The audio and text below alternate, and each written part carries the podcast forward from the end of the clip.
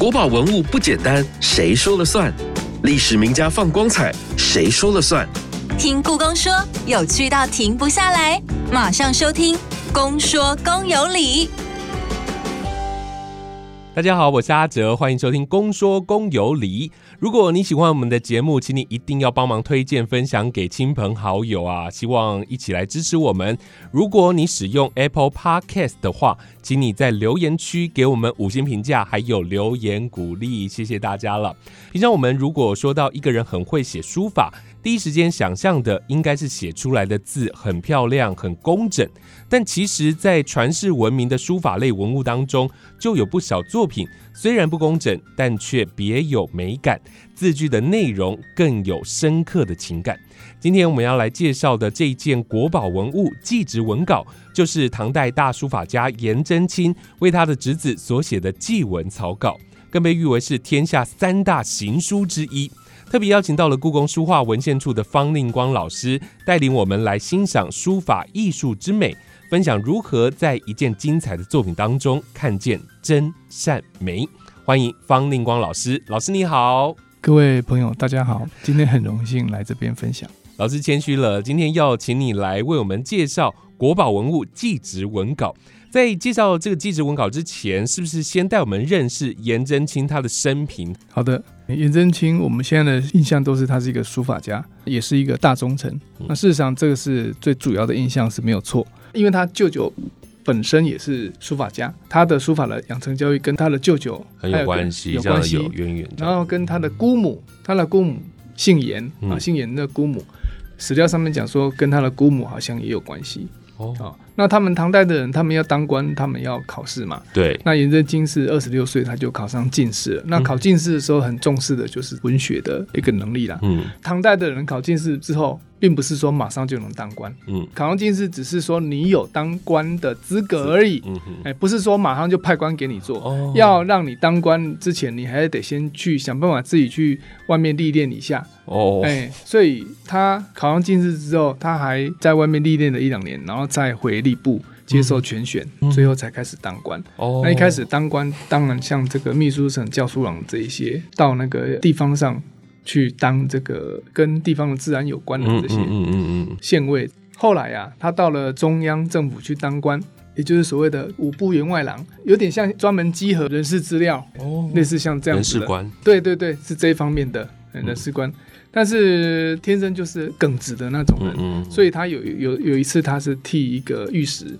讲话就得罪，结果得得罪杨国忠，因为这样才会被赶到山东平原去当太守。表面上是提拔他的官，其实上是把他外放，让他远离京城。不要讲古代，现在也有很多这样的人。所以呢，颜真卿在当时有时候就是被明升暗贬，贬到了比较远处的地方，而回到了他的书法成就啊。他在当代就是一位很有名、很知名的书法家了吗？你问的这个问题其实很好。唐代的评论家并没有把颜真卿当做是一个大书法家来看待，嗯，但是事实上也是有很多人找他写字哦，表示他有一点小知名度，但是就不是代表人物。对，因为唐代要考上进士当官之前，吏部要全选你，吏部要考核你，嗯，那他有一个考核的项目就是要看你的书法哦，所以讲唐代深言书判深。就是看你的身家清不清牌，还有看你的外表，O 不 OK？还要颜值。对对对，你你你说你不能长得太奇形怪状了。书就是书法啦，那判就是看你怎么样子写判判例啊。嗯，哎，你的逻辑，你的逻辑，对对对，吏部全选过，你这都合格了，你才要进一步考虑派官职给你，才有机会。所以并不是说你考上进士就马上就可以当官，没有那么简单。这个是宋代以后的事，所以宋代以后冗官越来越多，就是这样嘛。所以既然能够考上进士，能够当官，表示他的书法有一定的水平。嗯，但是当时年纪比较轻的颜真卿，四五十岁之前的颜真卿，他当时的书法其实主要还是为了应付科举考试，还有为了应付他在当那个人事稽核官这个目的所学的。所以其实他那时候的书法呢，跟当时一般在抄写佛经的那一种人的书法。在宫廷里面专门负责抄书的那些人的书法，其实是一致的。嗯，摆在那些人的书法里面也没有特别出色。对，因为大家都写的有一个样子，都有一个水平，技术都很好。嗯嗯嗯。哎，但是他当时早年的书法，他是为了要写公文用的。那写公文的时候，他不是允许你做什么艺术表现、艺术创作，所以写公文的目的。书法的目的就是整齐、清楚、好看、容易辨认、容易阅读。嗯哼，不要自己在那边作怪。嗯，所以虽然技术上有一定的要求，但是不要求艺术创作。就好像你现在，如果你能够写电脑印出来的标楷体，你能够把标楷体写得很好，大家也会说你写的好棒棒。对对对。但是真正的书法界不会把你当成是书法家嘛？艺术对。哎呀，对啊。那因当时年纪比较轻的颜真卿，四五十岁之前的颜真卿就是这样。这个时期他的楷书的代表作就叫做多宝塔。多宝塔碑现在还在西安碑林。嗯，多宝塔碑的风格就是盛唐时代的宫廷的风格。嗯嗯嗯。所以我们现在看到很多盛唐时代、唐玄宗那个时代在敦煌出土的写经、抄写的道经啊、佛经，都是这一路的风格。嗯。然后颜真卿就是从他们那边学。哦。所以颜真卿多宝塔碑跟那些风格是一致的，是一样的。那这种风格在当时事实上也影响到了。日本，所以他这前面都还在算是练功的时期喽，所以他自己真正有自己的风格，真正有自己的风格，对，所以你这问题问的很好，你也很难说一刀切啦。对，但是如果硬是勉强说要一刀切的话，我认为大概就是在西元七百六十六年的这个延庆礼碑，就是他真正个人的风格展现的成熟的时候了。多宝塔碑就是掩体，掩体在多宝塔碑里面我们就已经看到了，嗯，但是。早期的颜体跟刚才我们讲的宫廷里面流行的那种宫廷书法是很像的，嗯，所以你也可以把它归成是那一种写经体。嗯哼哼真正成熟的颜体，也就是说颜体到了跟写经体不一样了，跟宫廷书法不一样了，成熟了，这个我认为是到了延庆礼碑哦，延，也就是说差不多是五十出头了，五十几岁了，其实这也很合理嘛。哦，五十几岁了，整个一个人人生历练呢，功力也累积了。颜真卿被视为一个杰出的书法家，事实上是到了大概宋代欧阳修他们那个时候，把颜真卿的书法跟他的忠义的事迹连接起来，啊，反映了一个书如其人这样的观念之下，颜真卿的书法地位才一直提高起来。是从我们今天要讲的《祭之稿》这件作品来讲，其实我认为。这个唐代的评论家对颜真卿有一点有失公道啦。其实也是因为那时候他没有那么知名吧，所以呢，他的作品没有跟皇帝一起埋在皇陵底下，所以现在我们才有真迹。这个祭子稿能够留下来，实在是历史上的偶然，然后也是历史的幸运。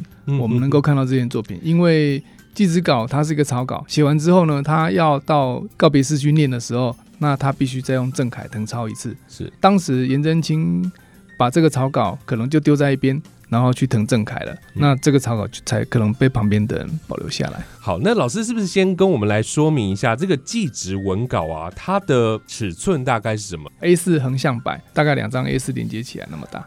在上面有多少个字呢？两百三十五个字，两百三十五个字。然后，可是我们看到的上面呢，就是它的行书，甚至是到了这个行草书，所以上面有非常多的涂改啊什么的。因为我们就说它是草稿嘛。但有人说祭侄文稿是天下第二行书，之前老师有提过，就是说你认为它是天下第一行书，是为什么呢？哎，大家一般讲天下第一行书是讲王羲之的《兰亭序》。对，问题是现在有很多人怀疑《兰亭序》根本王羲之就没写过。嗯嗯嗯。那假设说王羲之真的有写过这个作品的话，这个作品老早也就已经消失了。对，已经没有真迹了。对，那所以真迹还保留下来的这个角度来谈的话，颜真卿的祭侄稿。就是天下第一行书，是，所以如果从真迹的角度来说，祭侄文稿可以说是天下第一行书。而现在我们可以看到，颜真卿他所留下来的真迹的作品有很多吗？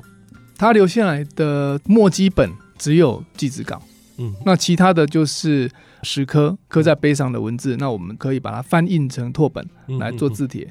是是是，是怎么知道它是？真迹的，因为这个东西实在是写的空前旷古嘛，其他人写不出来了。那所以再加上历代有流传的经历，让我们推敲说这个东西它从什么人的手上转到什么人手，大致上推敲出来，所以可以追溯它的时代到唐代。我们都知道很多的书法名作得以延续，也是因为有非常多的书法大家来临摹，是就像王羲之的《兰亭集序》一样，是是。那颜真卿的祭侄文稿有没有一些书法大家临摹呢？临祭侄稿的作品可以肯定一定是有，那只是因为我的见识不够多，所以我我我见的比较少。但是我想到了清代，应该很多人都有临写过王羲之的《兰亭序》呢，当然是有很多人临写。但是因为王羲之的作品哈，他跟颜真卿的作品还是不太一样的地方在于，颜真卿的书法的个人特色呢，实在是非常的鲜明，再加上祭侄稿呢，涂改的部分也非常多，所以。硬要去临写说他涂改这些东西的话呢，然后要应用在自己的书法创作上，不是那么容易，确实是不太容易，甚至是非常的困难哦。好，那接下来我就要请老师来跟大家分享一下您的研究，可不可以跟大家来介绍一下颜真卿他的书法风格呢？哎，颜真卿书法风格基本上就是像盛唐的人物画，或者是说盛唐的壁画，给我们的一个感受就是雄壮。威武，就好像一个穿着全身铠甲的武士站在门口，正面对着你，令人不可侵犯的那种效果。嗯，这样子的效果很大一部分就是根据他的笔法的使用来的。嗯哼，所谓的笔法的使用是指，嗯，颜真卿被大家讲他的行草里面有这个篆奏的笔法啊，篆书或者是更古老的大篆的笔法。那这种笔法呢，就是简单的理解，它就是中锋哦。就你在书写的过程里面。毛笔的笔尖跟纸面基本上是保持完全垂直的状态。嗯，那这种笔法就跟之前的王羲之这种中锋跟侧锋并用的笔法是不太一样的。嗯，我认为这个部分就是王羲之跟颜真卿很大的差别，而且也就是颜真卿能够跟王羲之并列的一个很重要的元素。中锋的运用跟侧锋的运用。可不可以有一些具体的形容呢？好的，我打一个比方，大家可能比较容易理解。很多朋友大概都去看过一队的表演，是啊，三军一队在走路的时候，他就是完全站得直挺挺，对，然后踢正步这样子走。那但是这样子的姿势来走路呢，你不可能走很快，对。那颜真卿就不一样，他的毛笔像一队的士兵一样站得那么直，可是他现在是在写行草，所以他要用一队的步伐。姿势来走路，但是他又要走得非常快，是那这个难度就很高了。这样子比喻应该比较能够帮助了解技术上的困难。王羲之他做不到吗？王羲之他不是做不到，问题是他没有想要那样做。嗯，哎，他的做法是他有时候中锋，有时候侧锋。哦，过弯的时候侧锋就比较容易，因为你从横画要变成竖画，中间有一个转弯嘛。对，那这个转弯就好像我们看那个摩托车大赛。摩托车大赛的时候，选手为了要保持那个速度，他在过弯的时候他会压车，对，他把车身往旁边一压，就好像王羲之在过弯的时候把这个毛笔往旁边做不同角度的倾斜，道理是一样的。嗯，啊，那这样过弯比较容易过，也比较容易保持速度。但是这个也有这个难度，因为你一旦压车没压好，你马上就摔车。是，所以这个是不同的技术取向，各有各的难度。是，所以。颜真卿在写字的时候，我们想说他在踢正步；王羲之他在压车、赛车，这样子风格是不同的。对，风格那各有特色。是是是，嗯所以祭侄文稿能够成为天下三大行书之一，就真的可以说它有独特的地方哦。是。那我常常喜欢举作品里面的字例来形象的说明，比如说在第四行有一个“刺史上清居都尉”啊。各位看到有一个“居”居字，那个“居”字呢，它有一个竖画。那这个竖画呢，事实上从一开始写，它是用非常浓的墨，然后写到最后呢，就是飞白了、干枯的枯墨了。对，所以从这个浓墨到枯墨，表示它的运笔的速度要很快。运笔的速度快，但是它书写的距离很短。对我实际量过，这个字大概只有二点一公分到二点五公分左右，我没办法拿尺贴近它去量啊。是我只能说用高清图档，然后用比例尺来计算哦。大致上它大概就是二点五公分左右。二点五公分其实就是你的一个手指的指节。对。那在这么短的距离里面，你的毛笔要从最重的部分、最粗的线往下写，要写到收尾最轻、最细、最尖。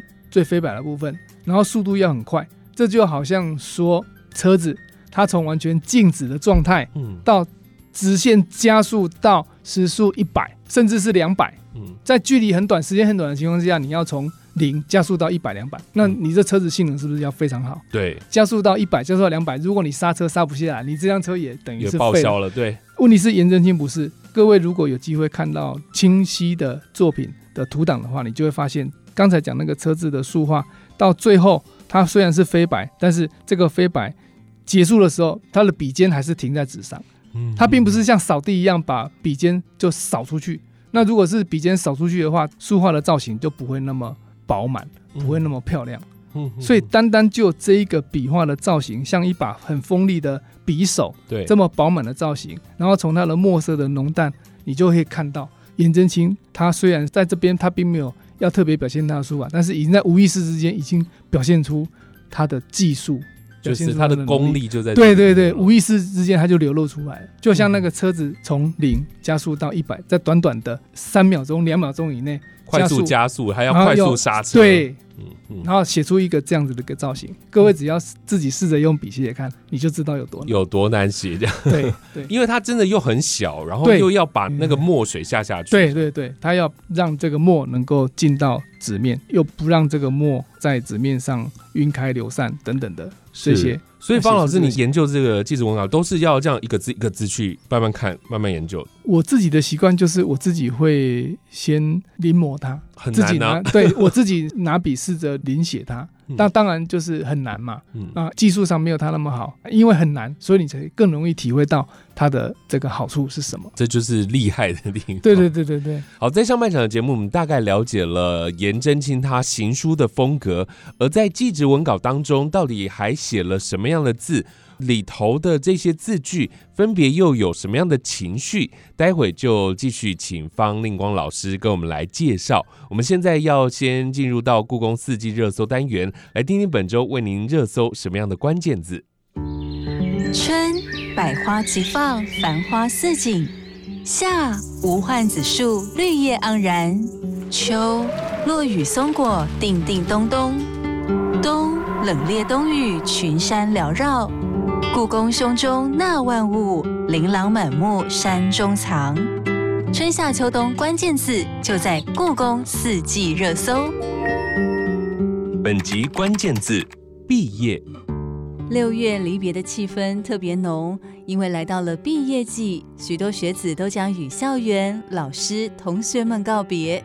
在学生时期，除了一起找到学习玩乐的同学外，能遇到一位用心指导的老师。将是学生生涯中非常可贵的，而书法大家颜真卿就有一位很棒的老师，叫做张旭。张旭以草书闻名，有草圣之称。他曾经要颜真卿勤学苦练，并从自然万物中感受领悟。颜真卿却觉得这些道理他都明白，希望张旭指导他行笔落墨的绝技。最后，张旭严肃地告诉颜真卿。如果只是寻求诀窍，却不下苦功练习，这样的人是永远不会有成就的。颜真卿才因此受到启发，潜心钻研，成为厉害的书法家，也是楷书四大家之一。继续回来，我们下半场的节目，今天在节目当中邀请到的是故宫书画文献处的方令光老师，为我们介绍颜真卿的祭侄文稿。目前故宫所收藏的祭侄文稿是真迹哦。那我想请教老师，就是为什么祭侄文稿它可以得到世人这么高的评价，甚至成为天下第二行书呢？当然，首先就书法来讲，他的书法水平非常的高。嗯，那其次当然就是说大家尊敬颜真卿，两个因素加起来就是书如其人这样的观念之下。他的地位被建构起来。嗯嗯嗯，王羲之其实基本也有这种味道在里面呢。嗯，多多少少都有这种味道在里面。是是是，都必须要有地位，然后再加上他的书法是真的写的很好的这样子。就是说你的书法本身水平一定要高，那其实就是说你的人要受到大家尊重。嗯哼哼，刚刚好像还没有跟大家介绍记者文稿的时空背景，是不是？请老师先跟我们来介绍一下记者文稿它的时间，然后它当时发生了什么事情？嗯，好，我简单讲一下，就是说西元七百五十五年安史之乱嘛，安禄山从北京附近往西南边打，要一路要打到长安去嘛。那事实上他发兵之后啊，他的兵威是很盛，进军的速度也非常的快。七百五十五年十二月十六号起兵，然后到了七百五十六年的一月十八号，也就是前后不过就三十三天的时间，八百公里哦，北京到洛阳八百公里，他三十三天一路。把它打下来了，所以他进兵的速度非常的快，对，也就意味着说这八百公里里面呢，本来所谓的敌人全部都望风而逃，大家都跑光光，嗯，只有两个人留下来抵抗，一个就是颜真卿，一个就是颜真卿的堂兄颜杲颜杲卿，他们就是一个在山东，一个在河北的这个石家庄这附近，刚好在北京到洛阳这条路线的一个在东边，一个在西边，颜杲卿跟颜真卿他们两个人本来是要合作。把安禄山往南的路补给等等的这种路线把它截断，但是一开始虽然有一个小小的成功，也就是在祭侄稿里面提到的这个土门关夺到了土门关。那土门关事实上是在长山郡的西南边，离这个长山郡不是很远。那么虽然他夺到了这个土门关，让这个安禄山一时受挫，但是事实上从他夺到土门关到长山城破这中间，其实时间很短。大概就是只有两个礼拜，就十五天。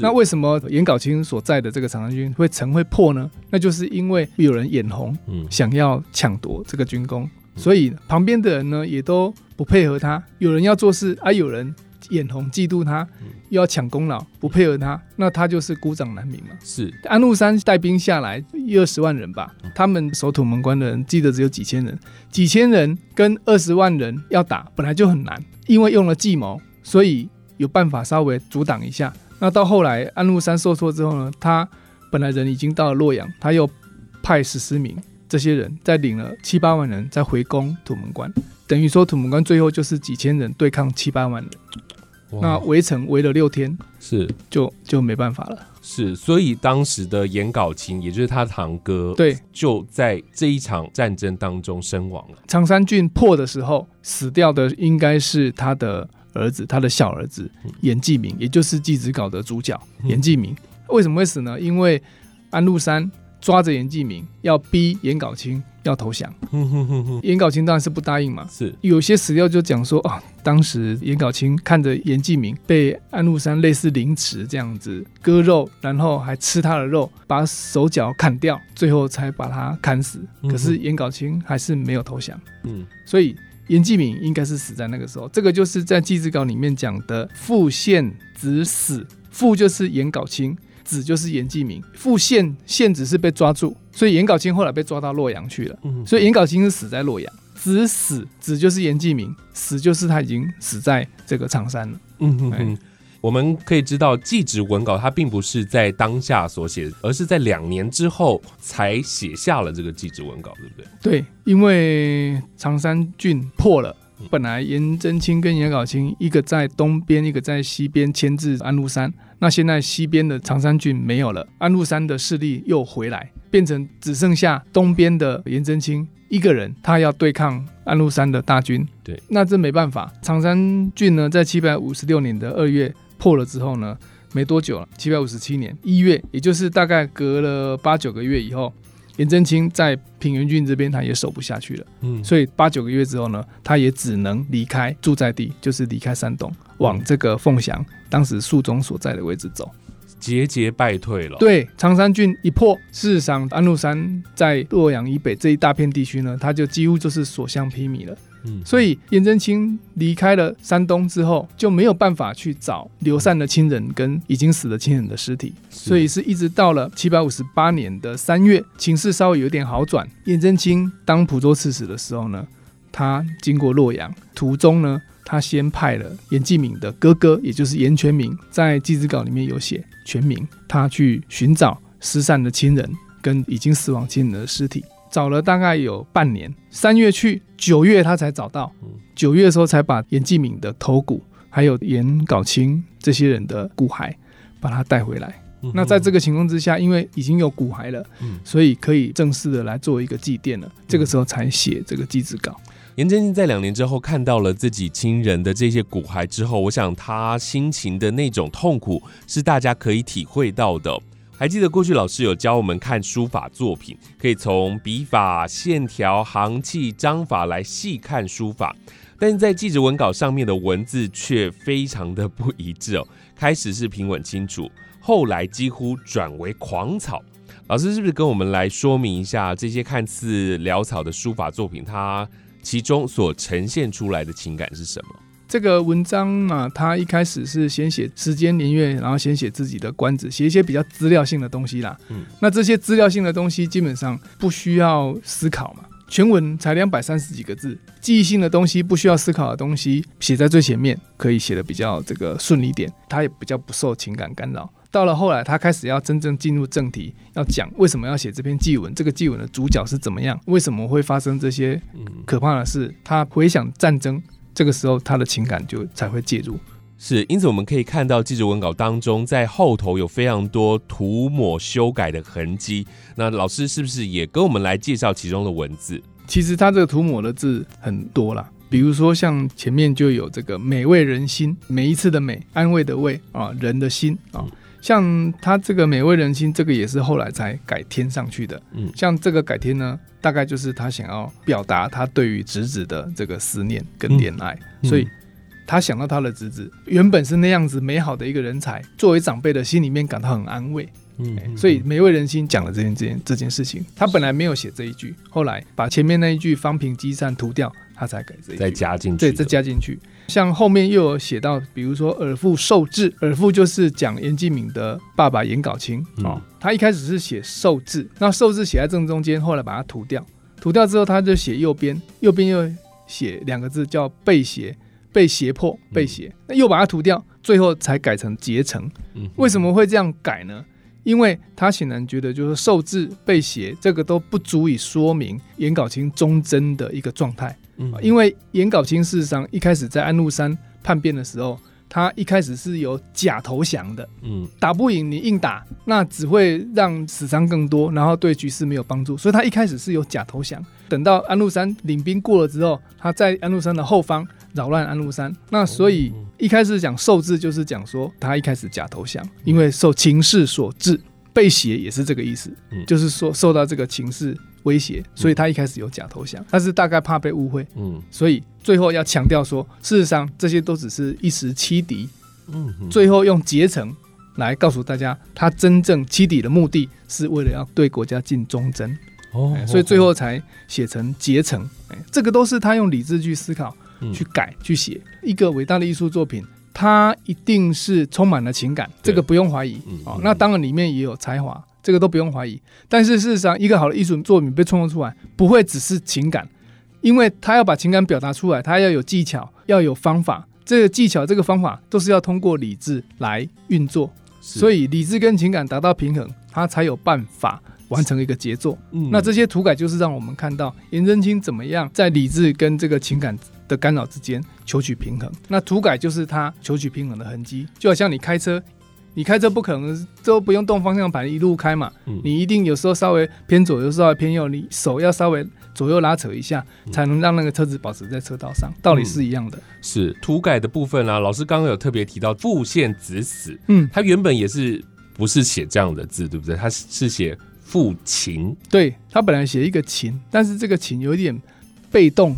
他用“线”这个字的话，比较能够强调出一种无奈。是，因此我们可以从他不断修改的这些语句当中哦，这些文字的内容，可以了解到他自己真的是痛苦跟理智在心里拉扯。是不是？我们除了从他的文字内容上可以看到他的情绪，我们是不是也可以在他的用墨的浓淡上发现他情感的深浅呢？刚才有提到像这个耳腹结成这个地方，其实就非常的明显了。嗯，哦，那因为它旁气跟上面那一个部分呢，就是有一个顿挫，有一个错开。耳腹前面它空一个字，我们不是会用空格表示尊敬吗？这个也是理智作用的结果。嗯，但是即便是这样子，情感马上就来干扰了，所以它耳腹下面接着涂改三次。嗯，这个部分他用的墨就特别浓，然后笔画也特别粗，我们可以看到情感的波动。那其次还有像后面他有这个“贼臣永重不救”这一句，这六个字后来涂成四个字。涂成下一句就是贼臣不救，这里面涂改了好几次，市场也都是在表现他的堂兄因为其他的人嫉妒，其他的人不救援，所以他才会战死，那心里面非常的痛苦。我们现在有一句话就讲说，不怕神对手，只怕猪队友，就是在这一句里面看得很清楚。敌方很厉害，跟你打，你打输了，那你可能还没有那么那么怨恨，可是。让你很怨恨是自己人扯你自己的后腿，对，所以颜真卿在作品里面这层永重不救，那个永重那两个字，事实上就是在骂那个贼臣。你不是没有能力救，但是你却不来救我。那永重就是说你有能力救。在古代，这个贼臣有没有讲说是他是谁啊？在祭祀稿里面没有讲，对，但是跟其他的史料跟其他的作品并对起来看，我们就知道他讲的是当时在长山郡的西边的太原市政府的首长。王成业，嗯，那王成业本来都跟颜杲清讲好要一起合作的，但是当时为了要抢土门关的功劳，王成业就不救援，而且甚至还阴谋要害颜杲清的儿子颜全民。嗯哼哼，有感伤，然后也有很生气的部分。对对对对对，愤怒的部分，像这个就是会让我们感受到他当时心里面一定是相当愤怒。那因为他。愤怒，所以他的理智的作用就没有办法那么明快、那么清楚。所以你看，他贼臣不救，他本来要把永仲涂掉，下面要写贼臣不救，结果写到第三个字又写错了，又写成勇，那写到一半又把它涂掉。对我来讲，这一句能够看清楚，他理智一直被情感干扰。想要写好，但是其实心中有太多的情绪在翻滚，又生气又难过。对对对，刚才前面讲受制啊被写改掉，受制跟被写已经不一样了嘛，词句已经有改了嘛。可是这一层永重不就那个永重是前面已经错一次了，要改掉，后面不自觉的又来错一次，同样的错误犯了两次。那这个一定是很明显情感的干扰。是，那我们可以看到，在记者文稿上面有不少的收藏家的印件，对不对？是是是。为什么历代收藏家这么喜欢这一件作品？你觉得？嗯，这个好像历史时空的切片，一个历史时空的样本，一个历史时空的真实的证据，可以让你看到这个东西，就好像回到历史的时空，有点像时光机一样嘛。嗯。当然，你要用很多的想象。啊，是，但是事实上它有这样的作用，对，它就记录了这个事情了。哎，可以说它是照片了啦。嗯嗯，当时的一个历史情境，一个某一种角度的照片了。对对对。除了这个之外，当然就是说他的书法本身是非常的杰出。那书法本身很杰出，然后他又有这么强烈的历史证据的一个性质，从唐代在战乱的情况之下还能够保留下来。如果是成平时代，我们有很好的文物收藏的机制，把它收藏下来，那你不会觉得有那么了不起。嗯，因为它是在战乱呢，在战乱的时代，在战乱的情况之下，这样子的东西本来是草稿，大家可能觉得可以随便丢的东西，竟然还能被保留下来。嗯，所以后来的收藏家就是讲这个是神物护持啊，是神物，就是说这个有神。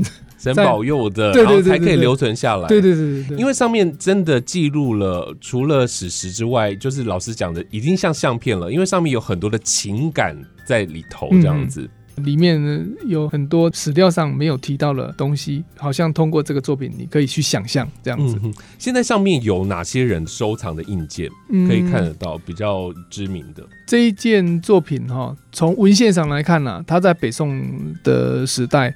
有北宋的大收藏家安诗文，他有收藏。那苏东坡、黄庭坚他们都有看过这件东西。哦，哎，但是他们当时没有留下提拔什么的。后来就进到了北宋徽宗的内府的收藏。那徽宗的这个《宣和书谱》里面就有记录，他有收这个东西。